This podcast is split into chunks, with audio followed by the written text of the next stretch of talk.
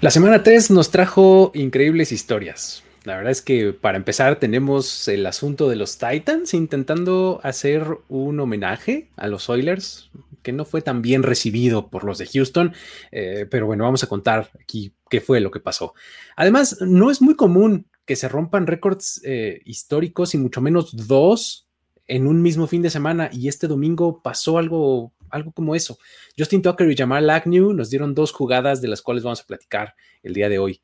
Y para cerrar también vamos a platicar de duelos entre dos head coaches, bueno, dos duelos entre head coaches que tienen pasado en común, digamos, eh, digámoslo de esa manera. Kyle Shanahan con Matt LeFleur y Urban Meyer con Cliff Kingsbury. Esto es historias de NFL para decir wow, relatos y anécdotas de los protagonistas de la liga. La NFL es un universo de narrativa, testimonio, ocurrencia y memorias que nunca, nunca dejan de sorprender. Y todas las reunimos aquí. Historias de NFL para decir wow, wow, wow, wow, wow, wow, wow. Con Luis Obregón y Miguel Ángeles es.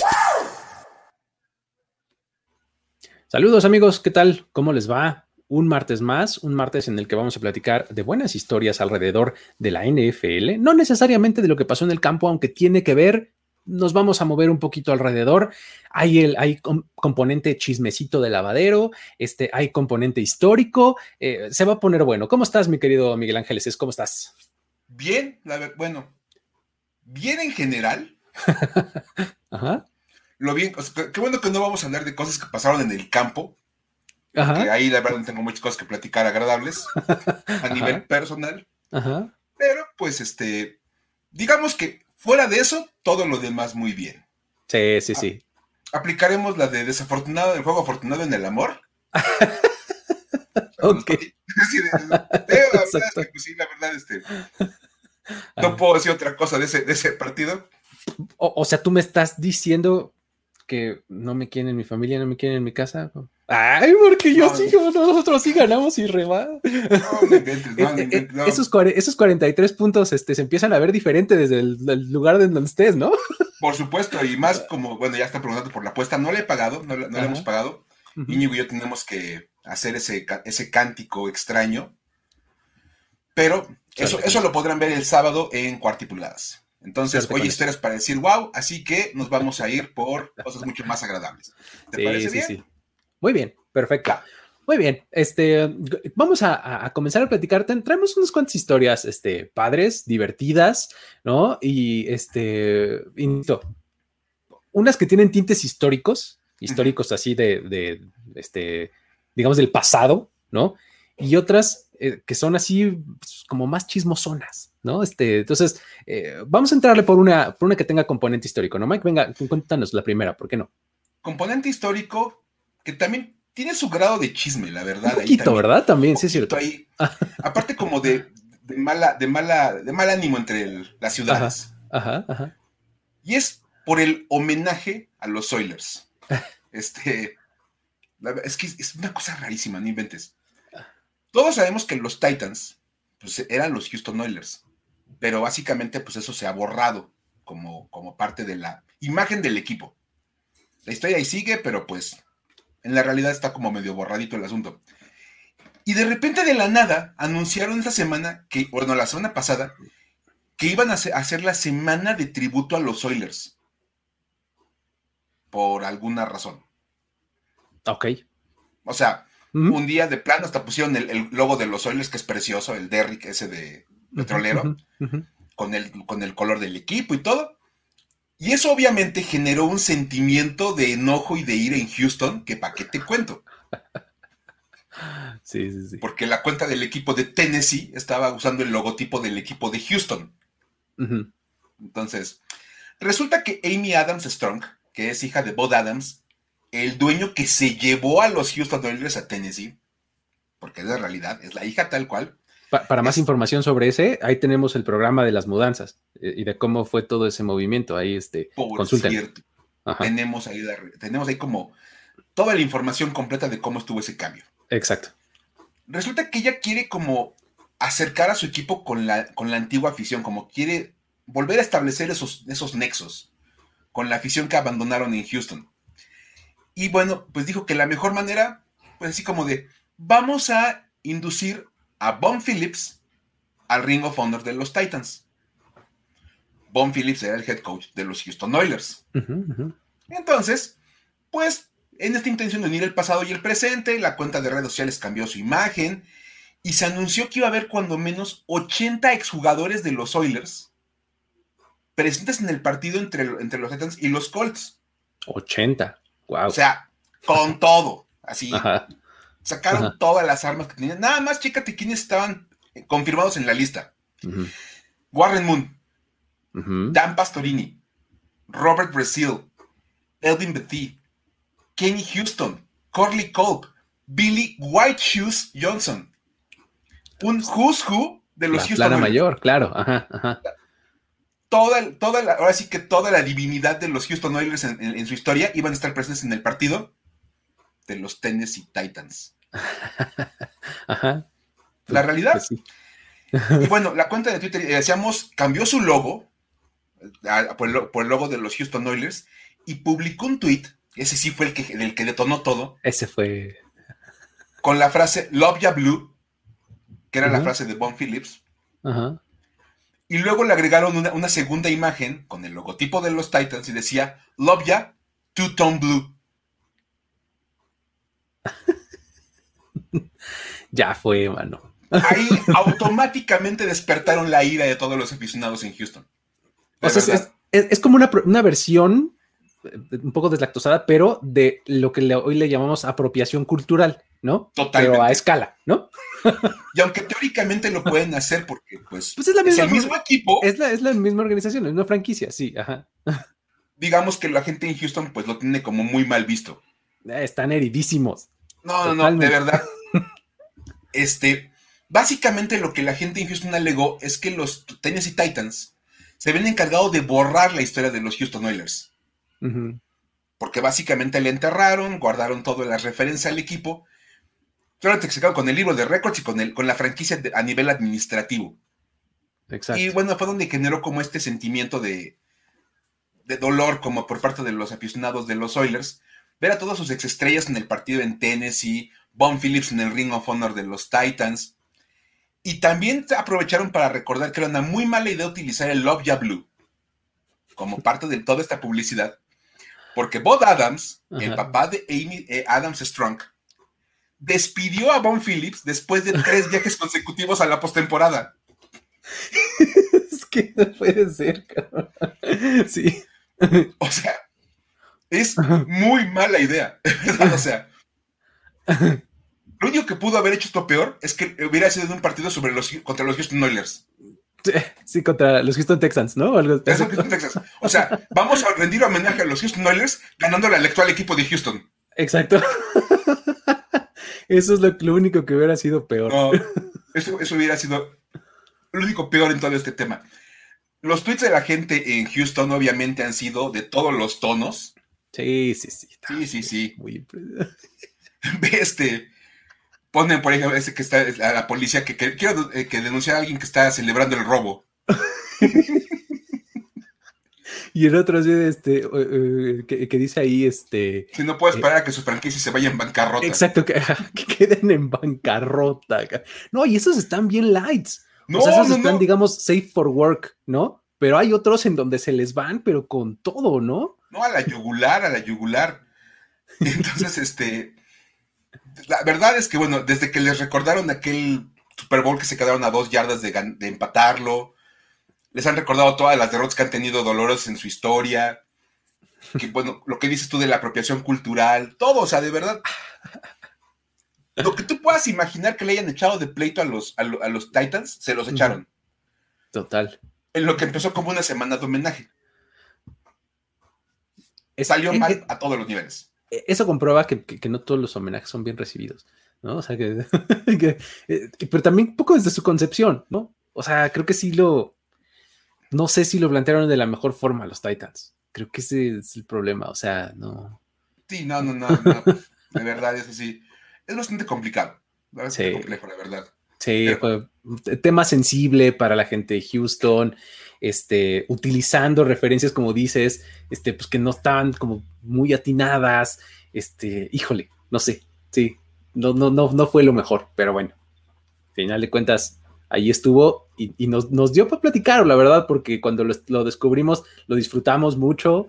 Este, y ahora pues, se los quisimos venir a contar acá. Sí, sí. Era, muy interesante esta historia, la verdad. Ah, sí, estaba padre, estaba divertida. Pero bueno, vamos a empezar con, con, otro de los, este, con otra de las historias, una de las que les prometí que involucraba a dos head coaches.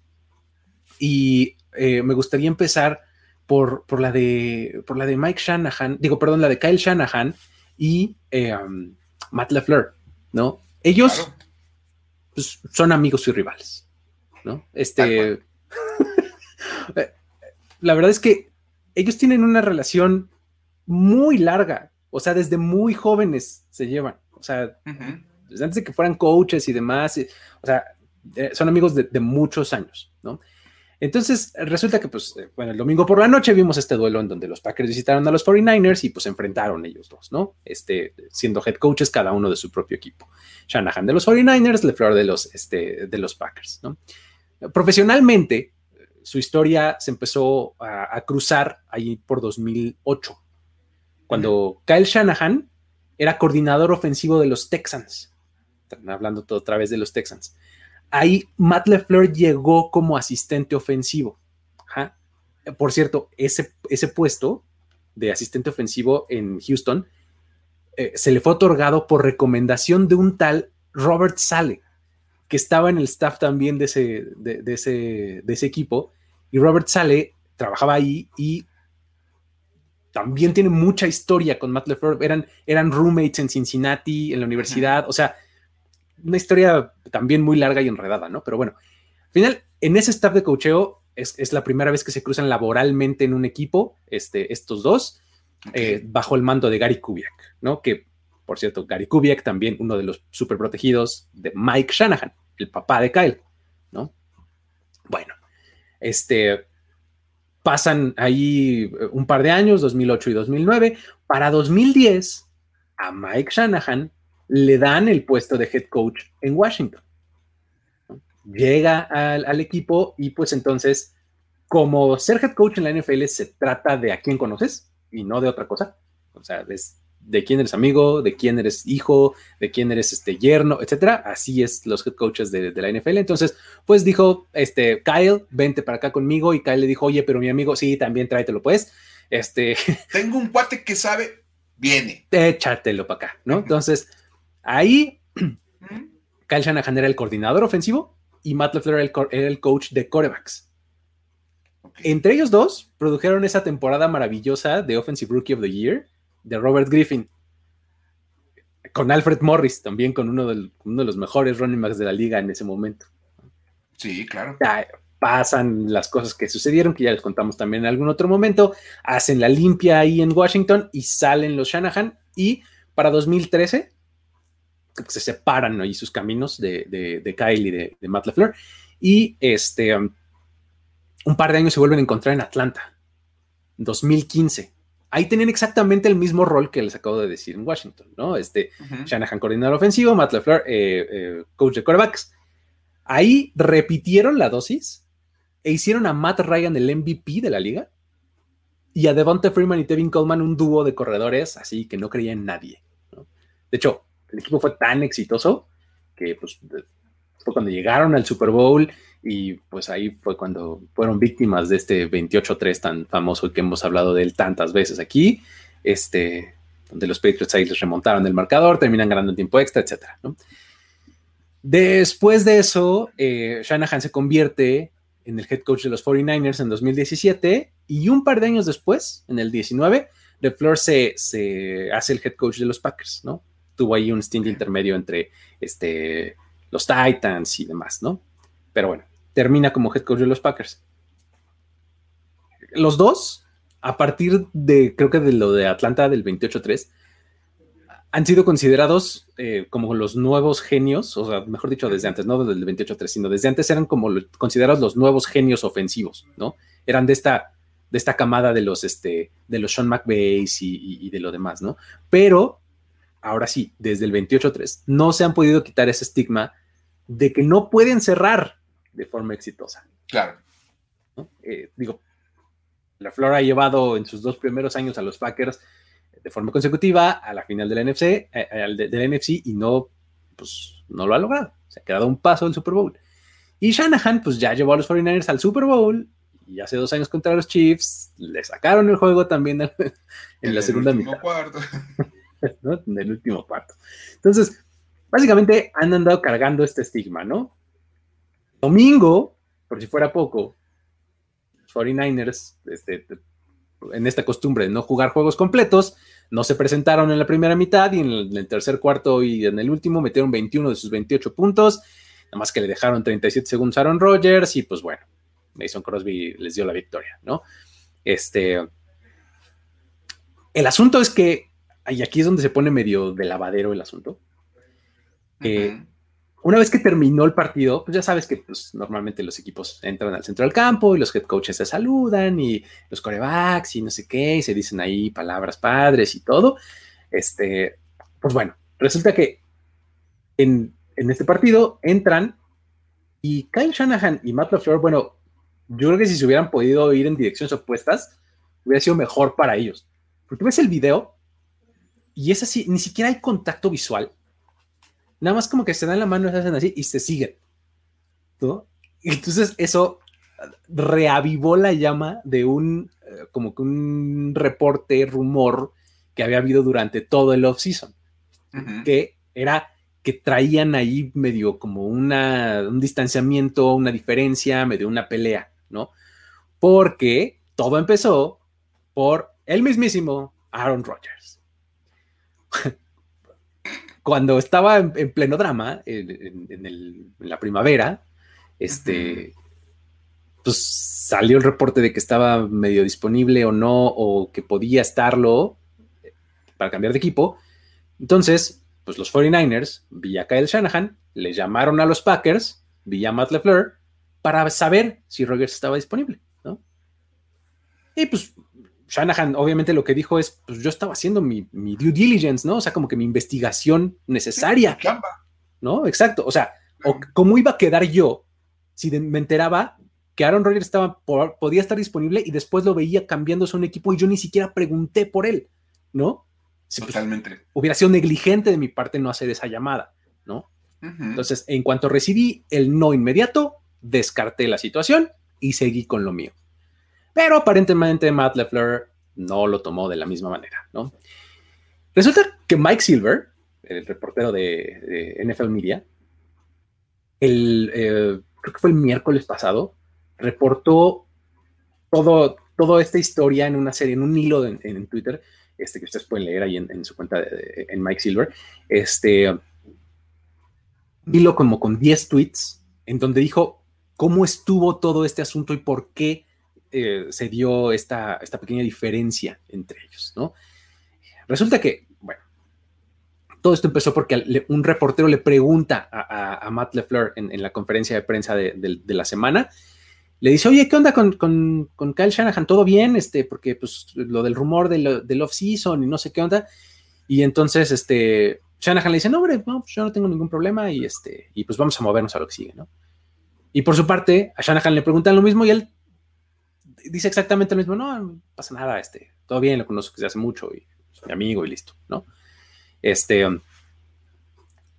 el problema es que esto causó drama no solo entre los dos, head coaches, sino que entre sus amigos en común y sus colegas, que ya dijimos que tienen un montón, este, entre todos. Y, y, la prueba es una historia en particular que sucedió el día del draft. Este, ese mismo día, el coordinador ofensivo de los 49ers, Mike Daniel, estaba hablando por FaceTime ahí con sus dos ex compañeros, que ahora están en los Jets, este, que en ese momento estaban juntos, que es Robert Sale y Mike LeFleur. Mike, el, hermano menor de, Matt, ¿no? Este, Mike LeFleur es coordinador ofensivo en, los Jets, ¿no? Todos, pues digo, son la misma banda, tal cual. Sí, son cuates. Ah, sí, son cuates, ¿no? Entonces, Sean McVay también es de, o sea, es, una misma banda, todos, ¿no? De, de, cuates, ¿no? Entonces, al final estaban ahí echando el FaceTime y platicando y demás el día del draft. Y este, um, la puerta de la oficina de Mike Daniel estaba abierta y pues entonces como que se, se, escucha ahí que están hablando y se meten, ah, saludan, ¿qué onda? ¿Cómo están? Intercambian dos, tres bromas, etcétera. Y este, en una de esas entra Mike, eh, Kyle Shanahan y pues se une a la plática, ¿no? Ah, ¿qué onda? No sé qué, sí, tal. Entonces, hay que recordar que un par de horas antes del draft, y, probablemente un par de horas antes de que esta plática estuviera sucediendo, ya se había soltado esta bomba por parte de Adam Schefter de que Rogers quería salir de los Packers y que ya lo veían en Denver y no sé qué, y también se había mencionado en una de esas el hecho de que los 49ers habían llamado para preguntar a, los Packers por Aaron Rodgers, por el posible trade, entonces también ya se le, se le enlazaba con, San Francisco, ¿no? Para este momento, todos sabíamos que los 49ers iban a tomar un coreback porque ya, habían hecho todos sus movimientos, estaban en la posición 3, eh, sabíamos que iban a ir por coreback, pero no sabíamos quién era todavía en ese momento, ¿no? Entonces, por su parte, los Jets, todos esperábamos que tomaran a Zach Wilson. Era como que lo más obvio en el número 2. Entonces estaban ahí en la plática y, entonces ahí pues Shanahan, pues digo, en este tono como medio de cuates y bromeando, le dijo, oigan, este, eh, pues nomás no vayan a tomar a alguien diferente que no sea Zach Wilson, ¿eh? Porque nos van a hacer entonces la mala obra y, y pues la verdad es que nosotros no hemos visto lo suficiente de Zach Wilson, ja, ja, ja, ja, broma, ¿no? y entonces Mike LeFleur le responde, un poco entre broma y entre medio en serio, le dice, bueno, pero ¿de qué hablas? Pues ustedes ya tienen a su coreback, ¿no? Aaron Rodgers. Uh. entonces Shanahan así de, ah, bueno, este, pues dile a tu hermano que, pues a ver si me regresa la llamada, ¿no? Porque pues no, no me ha regresado la llamada, ¿no? Y el otro, ah, pues qué, ¿lo culpas? Pues lo estás queriendo quitar a su coreback. Entonces ya como que medio se estaba así como que entre broma y broma ya se estaba medio calentando la situación. Entonces toda todos los que estaban ahí en la sala así como que ya estaban así, ay, esto se está poniendo incómodo, ¿no? Para ese momento Shanahan ya estaba completamente este, incómodo, este, enojado y demás, entonces nada más dice, bueno, ok, ahí nos vemos, se sale de la oficina y ahí quedó, ¿no? O sea, para él, este, el hecho de haber eh, de haber llamado para hacer la investigación necesaria, el due, diligence para, para ver si estaba disponible Aaron Rodgers, este, pues fue mucho más que eso para, para Matt LeFleur, ¿no? Porque pues ya estaba ahí por, por todos lados y ya le había hablado a su hermano y ya se había quejado con sus cuates y demás, ¿no? Entonces, este, si queremos abonar un poquito más a esta misma situación, es que está el hecho de que John Lynch, el general manager de, de los 49ers, y Aaron Rodgers comparten a gente. No. David Dunn. Entonces, pues esto, obviamente como que le echó leña al fuego así de, bueno, pues claro, además, pues tienes todo para este, para orquestar este asunto, ¿no? Para que te lleves a tu, a tu nuevo coreback, ¿no? Entonces, eh, es, es, una rivalidad hoy día que parte de que los dos, este, pues en realidad son cuates y no, este, eh, de repente como que estos jugos competitivos, ¿no? Este, los llevan ahí a lugares medio extraños, ¿no? Pero, pero mal plano, o sea, y se puso pero dramático el asunto. Sí. O sea, de verdad de cuando te van a armar el drama, porque te van a armar el drama. Ah, sí. sí, se puso muy bueno, la verdad. Está, chistosa la, historia del, del, chisme. Digo, independientemente de, del pasado que tienen juntos y demás, pues creo que el, haberse enfrentado este año y que Aaron Rodgers haya sido el que con 37 segundos le sacó el juego, este, más y que haya sido la causa de la discordia en este offseason, pues, está todavía más interesante. Esas cosas que de verdad, bien decíamos, no tienen tanto que ver con lo que pasa en el campo, pero terminan en el campo. Pues, pues sí, claro. De verdad. Oye, sí, mira, como dicen, deberíamos hasta demandar el pitch de la historia para una miniserie, de algún servicio de streaming, algo por el estilo, de verdad. Sí, sí, sí. Dos coaches y un coreback. Sí. Una cosa por el estilo. pues sí. Y ahora, pasando a temas menos dramáticos y mucho más históricos. Y esto sí por cosas que pasan en el campo. Hay que platicar de las jugadas más largas de la historia pasando a cosas mucho más amables. Fíjense, cada semana en la NFL se pone algún tipo de marca, porque los, como que la gente en la NFL tiene como un talk con el tema de los números. Sí. Y creo que muchos de los que estamos metidos en eso también como que desarrollamos ese mismo talk. Nos encanta, sí. Vivimos fascinados con el tema de, de la numeración. Entonces siempre aparece un récord. Esta es la primera vez que un jugador hace 130 yardas más dos touchdowns con una recepción y entonces ya le encontraron para que fuera el primero de la historia. Entonces una cosa por el estilo. Lo que es raro es que hayamos tenido dos jugadas que son las más largas de la historia en sus respectivas modalidades. Porque son las dos más largas. Vamos a empezar con el tema de, los, Ravens y el gol de campo más largo de todos los tiempos. Porque esa es como, la que aparte fue la más llamativa de todas. Claro. Se volvió la jugada viral de la semana y todo el asunto. Entonces, vamos a empezar por ahí. En el partido entre Ravens y Lions, tuvimos ese gol de campo que fue de 66 yardas y sirvió para que Baltimore se llevara el triunfo sobre Detroit. La cosa estuvo buenísima. Aparte, fue un final de locura ese en, que hicieron Lions y, Ravens. Porque fíjate, ese, ese, partido estaba, bueno, ese, partido estaba 17-16 con 1-0-8 en el partido porque Detroit acababa de meter un gol de campo porque estaban perdiendo 16-14. Meten el gol de campo, se ponen 17-16 y quedaba 1-0-8 en el juego. Ok. Entra Lamar Jackson porque a, demostrar que era el coreback que podía llevar la serie Exacto. Eh, eh, soy el un coreback clutch. Voy a demostrarles a todos que, me critican porque no soy como Mahomes. Yo también puedo lanzar muchos pases clutch. Primera jugada, sack de menos tres yardas. Segunda jugada, pase incompleto. Tercera jugada, tercera oportunidad, sack de menos seis yardas. Ok, la cats.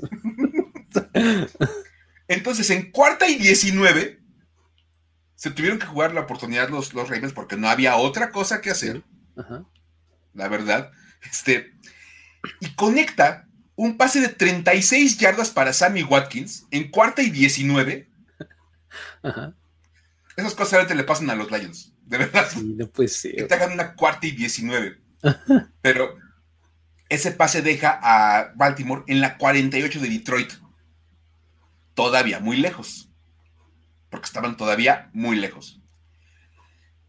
Después de eso vinieron dos intentos más por acercar el balón y fueron dos pases incompletos de Lamar Jackson. O sea, en toda la serie conectó un solo pase. O sea, uno de cinco. Una, cosa espantosa. Su único pase fue en una cuarta oportunidad, una, jugada medio loca. Y nada más dejó a, su equipo, literalmente nada más, adelantito de las 50. En ese momento dijeron, pues sabes qué, no queda otra, quedaban cuatro segundos.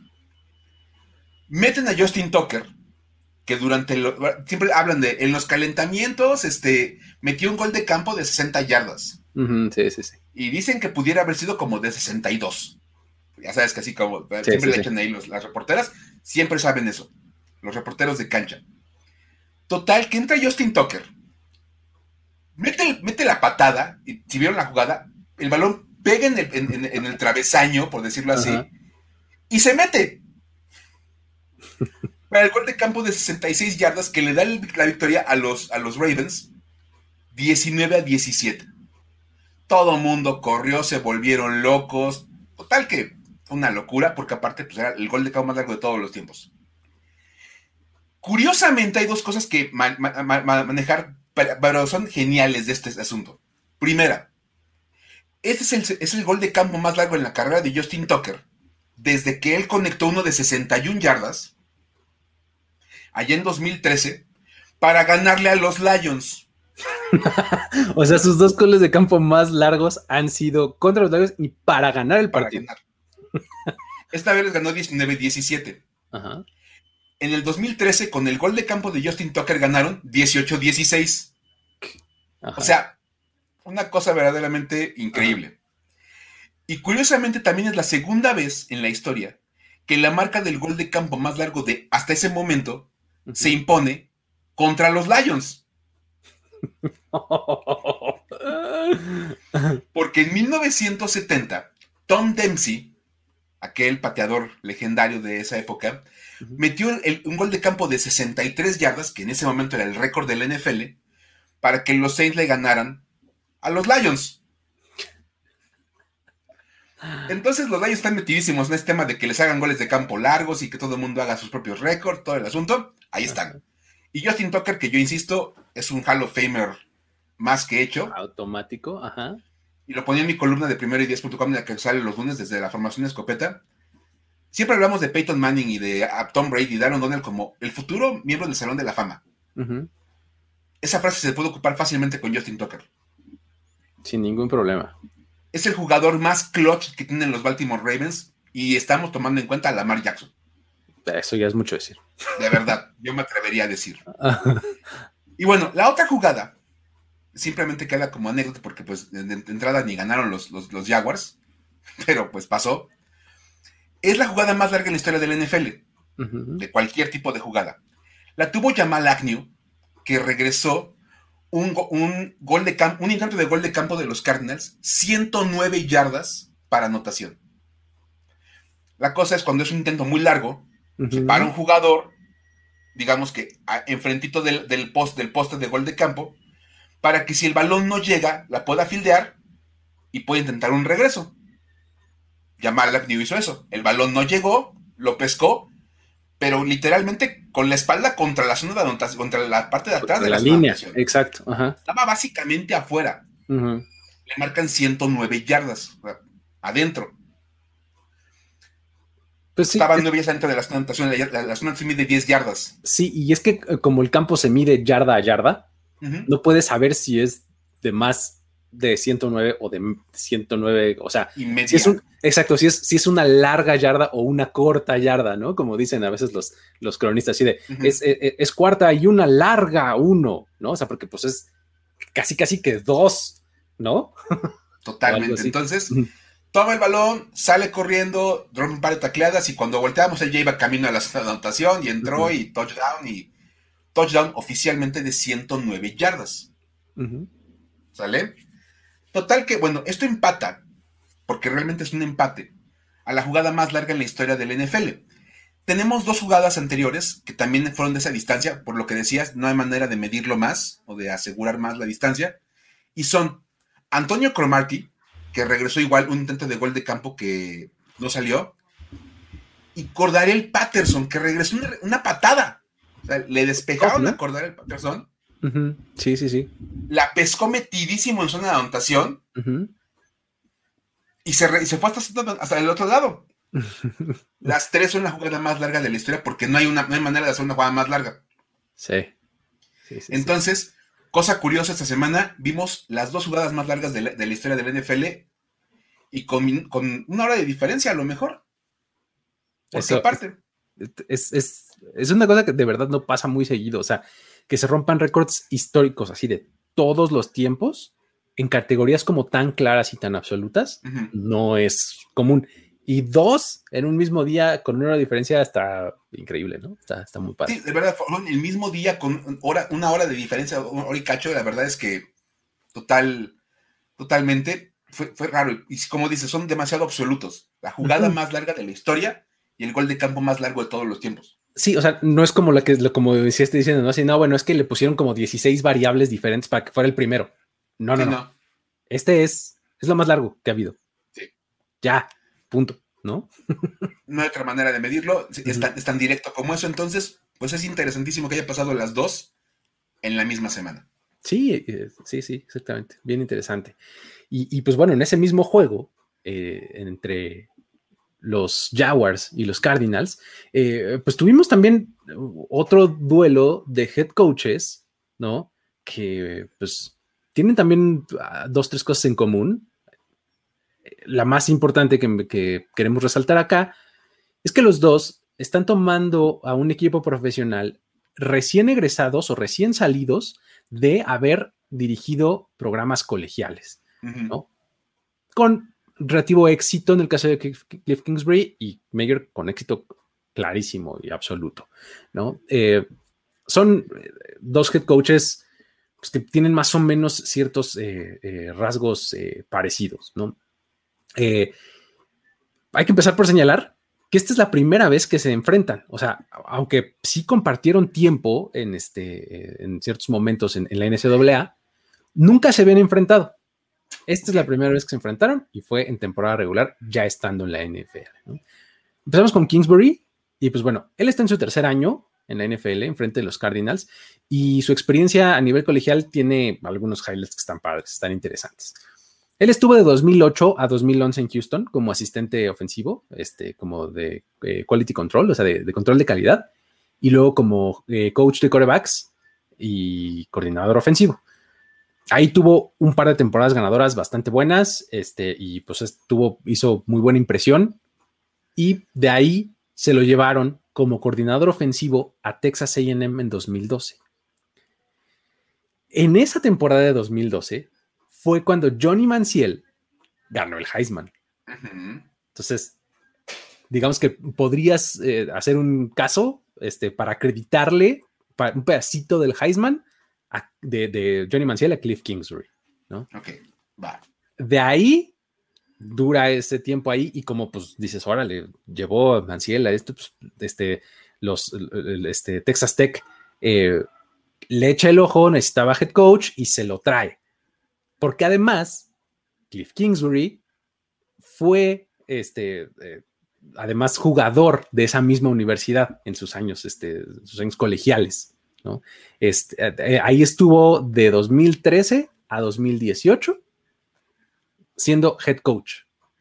En esa, en esa, este, eh, en, esa estancia, la verdad es que estuvo interesante lo que pudo hacer o lo que tuvo a su disposición, porque en algún momento, eh, no necesariamente al mismo tiempo, pero tuvo tanto a Baker, a Baker Mayfield como su quarterback en, su año de freshman, cuando este, antes de que se trasladara a, este, a Oklahoma, y luego tuvo toda la carrera de Patrick Mahomes, a quien convirtió así como en el, este, en el late riser, ¿no? O sea, en este, que escaló posiciones como loco al final del proceso del draft y se acabó yendo en el top 10, ¿no? En el draft. Este, um, se le puede acreditar a él un poco también ese éxito, ¿no? Este, de, de, Mahomes al momento final. Poco para hablar y dar más contexto de, de Texas Tech y lo que hizo él, le fue muy bien como jugador.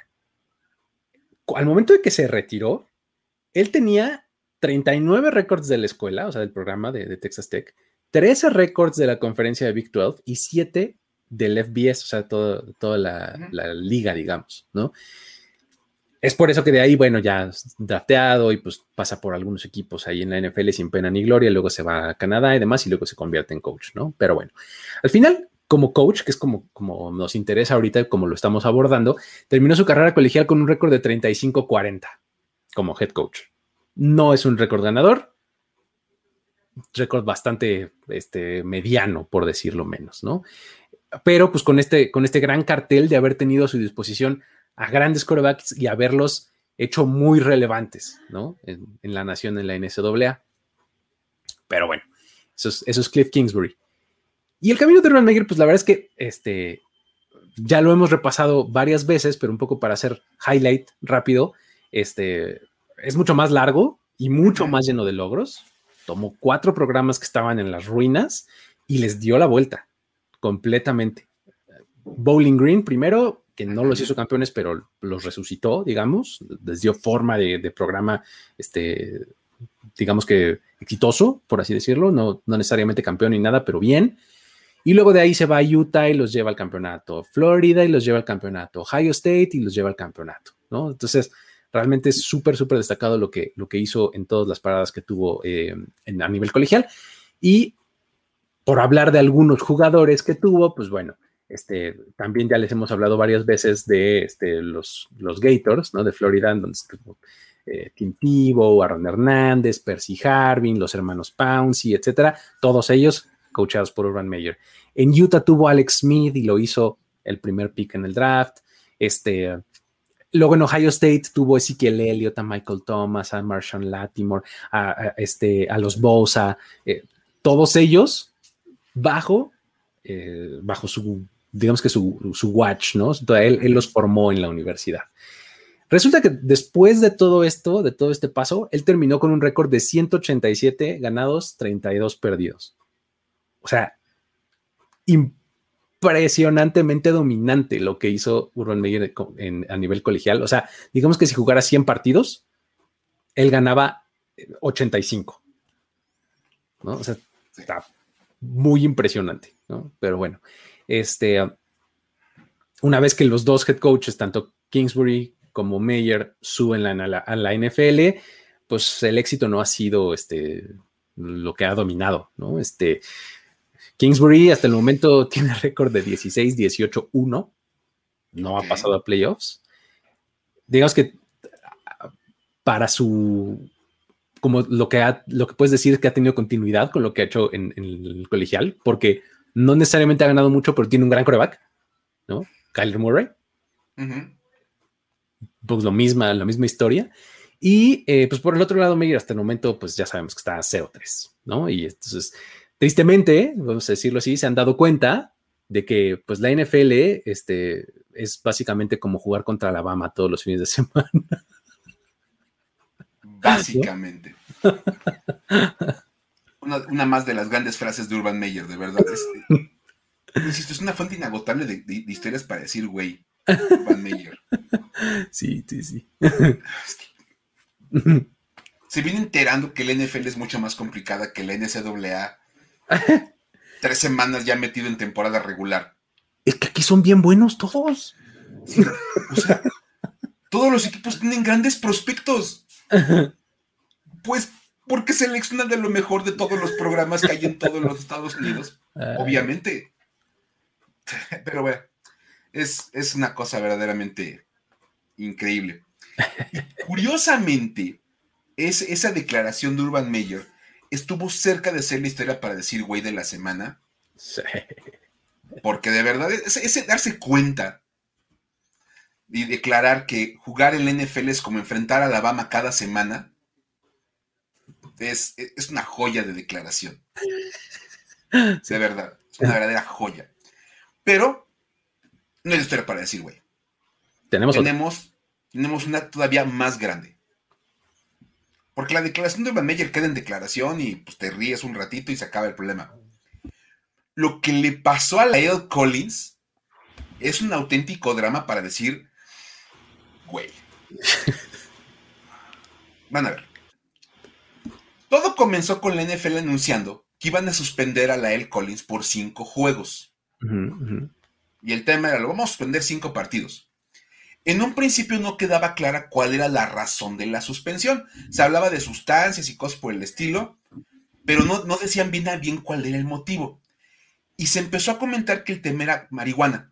Uh es marihuana parece que es marihuana y dicen, oye, pero espérate, bajo el nuevo acuerdo colectivo la NFL no puede suspender a los jugadores que dan positivo para marihuana. Menos si es la primera vez, además. Sí, pues es como de, está, está, mucho más, este, como más limitada la, cuestión del, del antidoping en estos casos. Entonces la NFL dijo, no, no, no, o sea, no lo dimos, no, no lo suspendimos porque haya dado positivo para marihuana. Lo damos, lo, lo vamos a suspender porque se negó a, hacerse la prueba un par de veces. Y cada que tú te niegas a hacerte la prueba es como un positivo. Exacto. Al NFL me dije de, oye, toca el antidoping. No, no quiero. Positivo. En automático. Básicamente el que calla otorga, están diciendo, ¿no? Vamos a decir casi. ¿No? Ah, ok, positivo. Exacto. Y le agregaron ahí el dato de que además trató de sobornar a uno de los recolectores de muestras. Eso fue el colmo. Oye, vengo por la. No, aguanta, mira, te doy una lana, güey. Imagínate nada más tratar de sobornar al, de las muestras ahí del antidoping. Una cosa verdaderamente. La NFL le dijo: ¿Sabes qué? Cinco juegos. La NFLPA, la NFLPA, la Asociación de Jugadores de la Liga, se enteraron que lo iban a suspender y dijeron: Bueno, hagamos una cosa vamos, a negociar y lograron acordar que fueran solamente dos juegos. Ok, entendemos, mira, pero pues hagamos una cosa. Dos juegos y ya con eso. Órale. La NFL dijo, va, dos partidos, está bien. Cedemos con el NFLPA, todo el asunto. Va, dos juegos. Total que la El Collins, por alguna razón, decidió apelar la suspensión. No, no, no. Dos juegos es mucho. Dijo. Yo no me pierdo ni un solo partido. Sí. Entonces, pues se tiene que ir a arbitraje. una apelación es con un arbitraje. Es una persona que se elige tanto por la NFL como la NFLPA. Determinan quién va a ser la persona que va este, a, a escuchar. Y total, que la persona que escuchó la apelación de Collins dijo, ok, de entrada, no se, no, no, no, se aprueba la apelación de la L. Collins. Y con base en las evidencias que están mostrando para este caso, el consejo del arbitraje es regresarle los cinco partidos. Exacto. Así de, te hubieras callado y te hubieras quedado con dos juegos, cabrón. Ya habían negociado la NFLPA que fueran dos juegos y el, güey por andar reclamando que no le, no le castigara ninguno, se fue a arbitraje y el cuate dijo, no, pues sí, o sea, pues, es más, cinco. Dicen, aparte una cosa que es rarísima es, si por la primera vez que das positivo a, marihuana no te van a suspender, ¿por qué te estás negando a la prueba? Y él tenía coartadas perfectas para cada una, ¿eh? O sea, si tú veías la apelación de L. Collins, tenía una historia para cada una de las que había faltado, así de, no, y este día se, fue cuando se murió el, coach, el preparador físico de los Cowboys, entonces los Cowboys nos dieron el día y por eso pues ya no me encontraron, ¿no?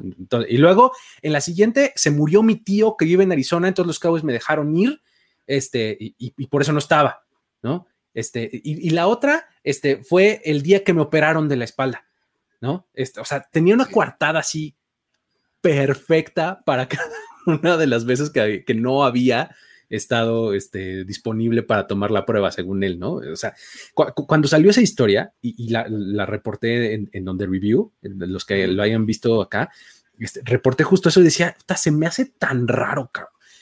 O sea, no es creíble. O sea, que tengas una coartada así tan perfecta para cada uno, así de, puras coincidencias. Ah, sí, no, y ese día fue cuando tuve que llevar a mi perro al veterinario, porque. Sí, sí, sí, por supuesto. Basta. La tercera vez que, sale una coincidencia de esas dejan de ser coincidencias. Sí, sí, sí. la verdad es, es, extraño y fíjate, este. Acaban de comentar que sí es cierto, también tenemos la historia de Taylor Heineke. Como sí. para decir, güey. Nada más comentaremos rapidísimo esa historia todo el mundo sabe que el apellido de Heineke hace gran, gran eh, referencia a una cerveza. Exacto. Y todo el mundo pedía que esa cerveza le diera el patrocinio. Por favor, no era más que natural.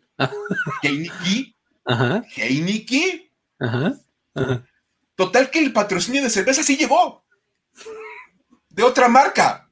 Pero llegó de Bud Light, ¿no? Bud Light anunció que le daban el patrocinio a, Taylor Heineke, y Taylor Heineke publica que le mandaron todos, ya sabes, su care package, con todas sus cosas de Bud Light, y dice, con un apellido como Heineke, es normal que te liguen con una cerveza, solamente hay una que tiene sentido en la vida. Bud Light. Bud Light, claro que tiene todo el sentido. Y entonces Bud Light anunció que a partir de ahora es Taylor Bud Light.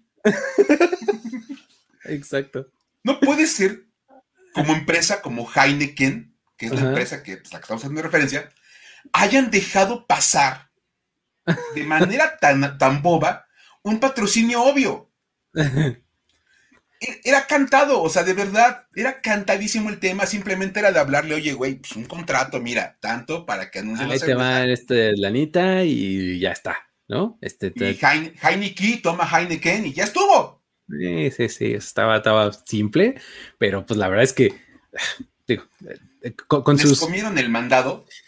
Y sabes qué, eh, creo que eh, Heineken tiene como que esta percepción de que la NFL es, muy de nicho y, pueden tener razón, ¿no? Pero por eso es que ellos patrocinan la Champions, es que dicen ellos, ¿no? Que no es que nosotros vamos por un torneo y por un deporte que sí le importa a todo el mundo. Claro. Ok, tiene lógica, pero no manches, dejaron pasar una muy obvia. Era, una obvia. Era, fácil, era, básicamente publicidad gratis. Sí. y la dejaron ir y todo. Entonces, bueno, entre Urban Meyer y Taylor Heineke y Lyle Collins, la verdad, esta semana estuvimos diciendo toda la semana, güey. Pero esas son las tres para decir, güey, de la semana. Muy bien, pues sí, así es. Y hasta aquí vamos a dejar eh, el programa del día de hoy. Buenas historias que, pudimos compartir con ustedes. Este, um, muchas gracias, Mike, por haber eh, platicado acá con, nosotros. Gracias a todos los que estuvieron aquí en vivo en el chat, eh, ahí dejando sus buenos comentarios. Gracias a todos los que consumen este contenido, ya sea en video o en podcast.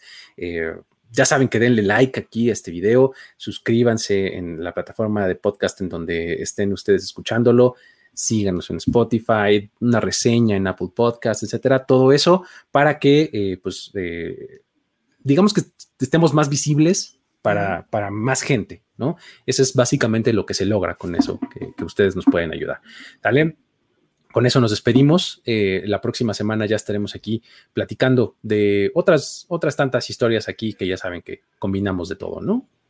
Por supuesto. Estaremos. Muy bien, nos vemos. Hasta la próxima. Mi nombre es Luis Obregón y hasta la próxima.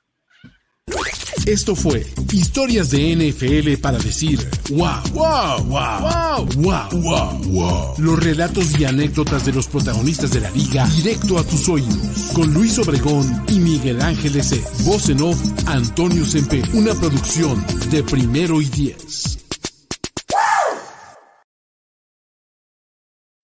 When you need mealtime inspiration, it's worth shopping Kroger, where you'll find over 30,000 mouthwatering choices that excite your inner foodie. And no matter what tasty choice you make, you'll enjoy our everyday low prices, plus extra ways to save, like digital coupons worth over $600 each week. You can also save up to $1 off per gallon at the pump with fuel points. More savings and more inspiring flavors make shopping Kroger worth it every time. Kroger, fresh for everyone. Fuel restrictions apply.